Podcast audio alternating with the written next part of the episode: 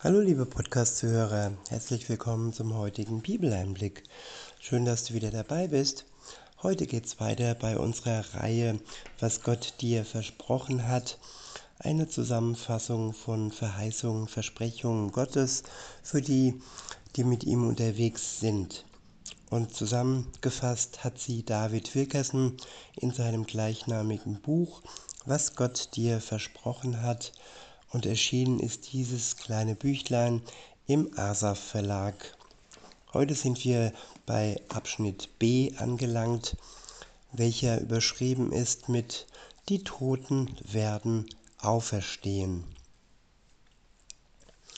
Ja, man könnte meinen, wenn man das Leben hinter sich hat, dann wäre alles vorbei. Viele sagen das ja so und äh, ja, nach mir die Sinnflut. Nein, es ist nicht so. Wenn wir das Leben hinter uns gelassen haben, dann werden wir auferstehen. Genauso wie auch Jesus am dritten Tage auferstanden ist, so werden alle auferstehen. Sowohl die, die mit ihm zusammen unterwegs waren, diese werden auferstehen, auferstehen ja, zum, zur Glückseligkeit, und die anderen, die nicht mit ihm unterwegs waren, werden auferstehen zum Gericht, zur Verantwortung, ja, gegen die sie sich zu Lebzeiten gestellt haben und nicht zu ihrer Schuld gestanden haben und nicht das Angebot Jesu, nämlich ja, er, der für unsere Schuld gestorben ist, zur Erlösung angenommen haben. Der erste Vers steht im ersten Korintherbrief im 15. Kapitel. Es ist der Vers 52. Ich verwende die Übersetzung revidierte Elberfelder. Dort heißt es, den Posaunen wird es und die Toten werden auferweckt werden und vergänglich sein und wir werden verwandelt werden. Ich wiederhole, den Posaunen wird es und die Toten werden auferweckt werden, unvergänglich sein und wir werden verwandelt werden. Ja, die Posaune wird erschallen zum Zeichen, dass die Toten auferweckt werden. Unvergänglich werden sie auferweckt, nämlich der vergängliche Körper, den sie bei ihrem Tod und im Grab hinter sich gelassen haben, er wird nicht mehr sein. Aber ihre Seelen sind ja ewiglich unvergänglich für die einen zum ewigen Leben mit Jesus im himmlischen Reich und für die anderen zur ewigen Verdammnis. Und die, die mit Jesus zusammen waren, ja, sie werden verwandelt, genauso wie die, die nicht mit ihm unterwegs waren. Aber für die einen, wie gesagt, zur Glückseligkeit und für die anderen zum Gericht und zur Verdammnis. Der nächste Vers steht im ersten Thessalonicher Brief im vierten Kapitel. Es sind die Verse 16 und 17. Ich verwende die Übersetzung revidierte Elberfelder. Dort heißt es, die Toten in Christus werden zuerst auferstehen. Danach werden wir, die, Le die Lebenden, die übrig bleiben, zugleich mit ihnen entrückt werden, in Wolken dem Herrn entgegen, in die Luft, und so werden wir alle Zeit beim Herrn sein. Wiederhole. Die Toten in Christus werden zuerst auferstehen. Die Toten in Christus heißt, dass sie zu Lebzeiten mit Christus unterwegs waren, dass sie eine Beziehung mit ihm hatten. Diese werden zuerst auferstehen. Und die, die zu dem Zeitpunkt noch leben, werden dann zusammen mit ihnen entrückt werden. In den Wolken dem Herrn entgegen, heißt es hier. Die Luft in die Luft. Und so werden wir alle Zeit beim Herrn sein. Ja, über das Thema Entrückung ist viel spekuliert worden. Aber wichtig ist zu sehen, dass zeitlich hier keine Angabe gemacht wurde. Viele spekulieren, dass die Christen ähm, ja vorzeitig entrückt werden vor der sogenannten ähm, ja, Trübsal und dass dann die anderen zurückbleiben. Daran kann ich nicht glauben und das ähm, zeigt mir das Wort Gottes auch nicht, sondern es zeigt mir, dass beide auferweckt werden, die einen zur Glückseligkeit und die anderen zum Gericht. Der nächste Vers steht im ersten Thessalonicher Brief, beziehungsweise den habe ich euch gerade vorgelesen. Weiter geht's mit dem nächsten Vers.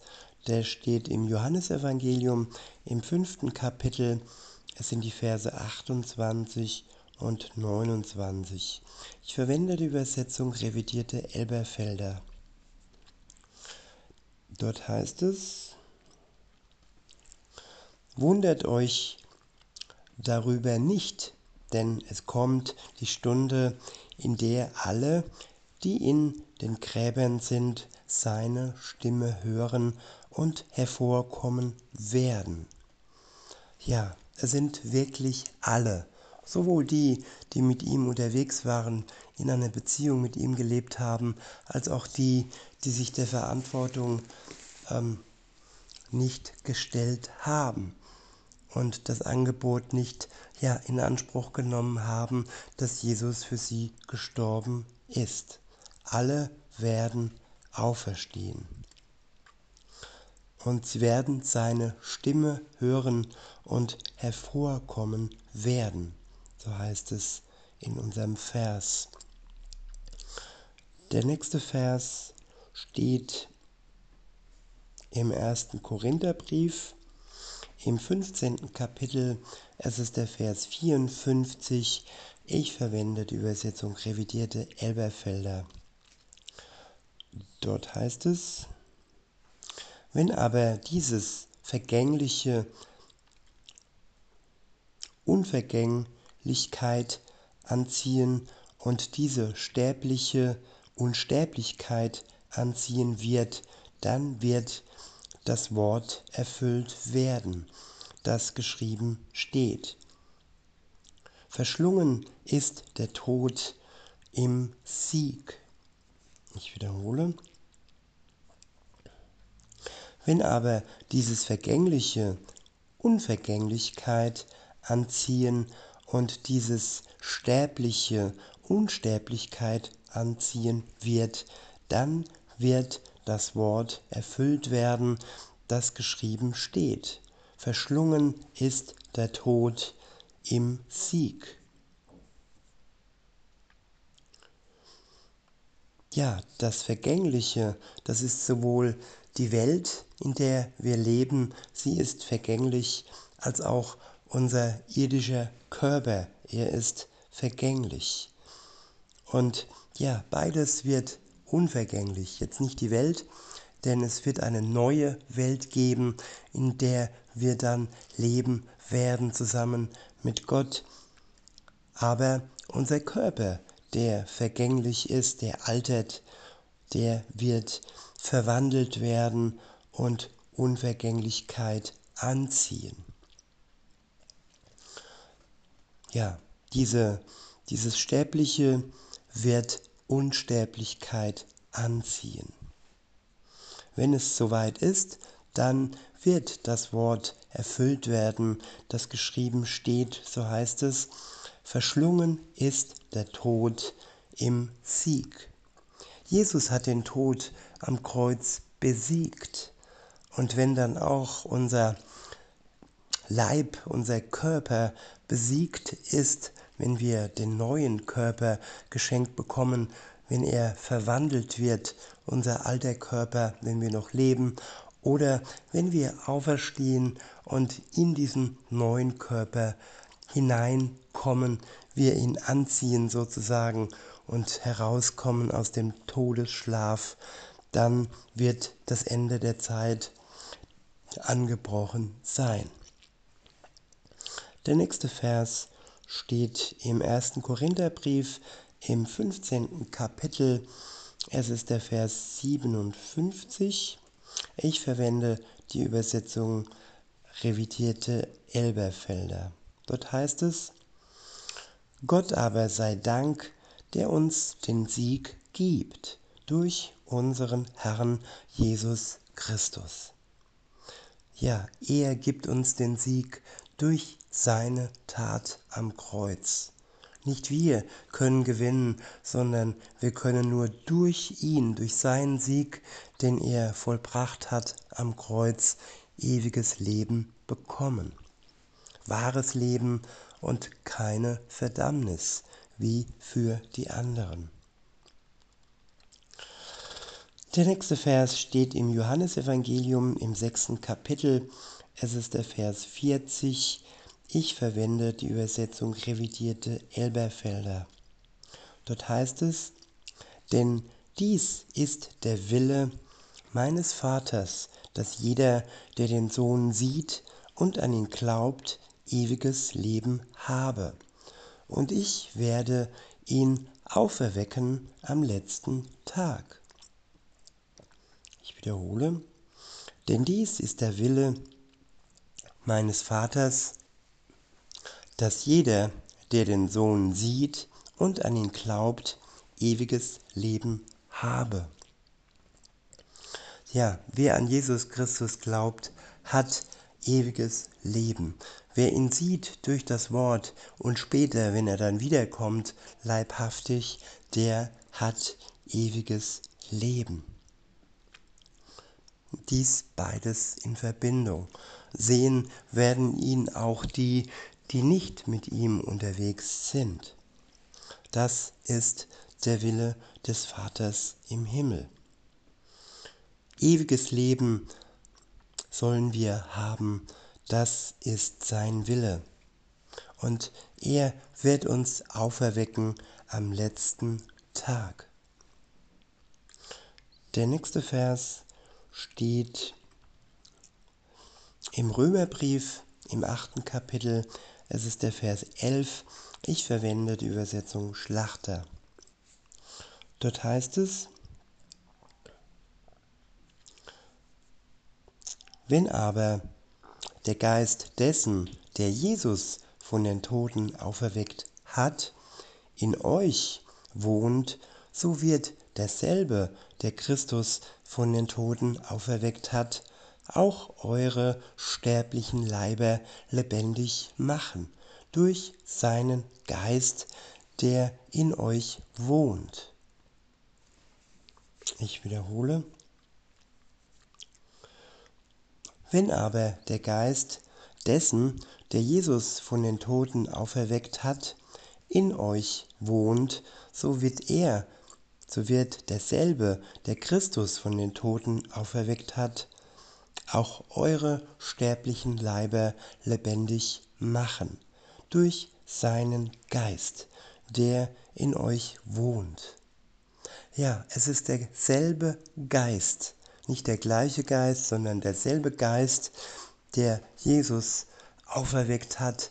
Er wird auch die Christen, die mit ihm in Verbindung stehen, eine Beziehung mit ihm haben, auferwecken, entweder nach ihrem Tod oder er wird sie verwandeln an dem Tag, wo Jesus Christus wiederkommt. Und den letzten Vers für heute, der steht im 1. Korintherbrief im 15. Kapitel. Es ist der Vers 49. Ich verwende die Übersetzung revidierte Elberfelder. Dort heißt es, und wie wir das Bild des Irdischen getragen haben, so werden wir auch das Bild des Himmlischen tragen. Ich wiederhole, und wie wir das Bild des Irdischen getragen haben, so werden wir auch das Bild des Himmlischen tragen. Ja, wir haben im Bilde, was wir sehen, und wir werden sehen das Himmlische, wenn Jesus wiederkommt und die Seinen ins Himmlische hineinbringt. Er kommt uns entgegen auf Wolken und ja, reißt uns weg aus dieser bösen und schrecklichen Welt. In diesem Sinne wünsche ich euch noch einen schönen Tag und sage bis denne.